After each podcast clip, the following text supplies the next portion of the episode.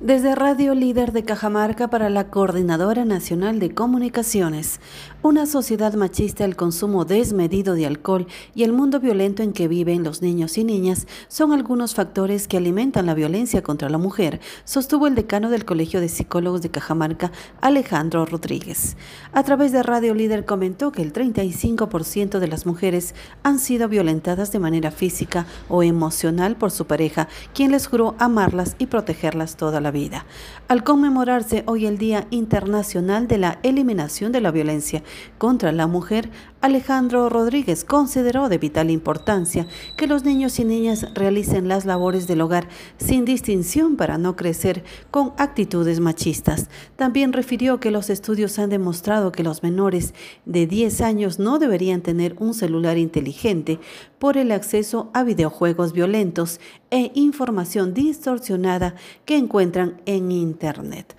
desde Radio Líder de Cajamarca para la Coordinadora Nacional de Comunicaciones informó Cecilia Machuca.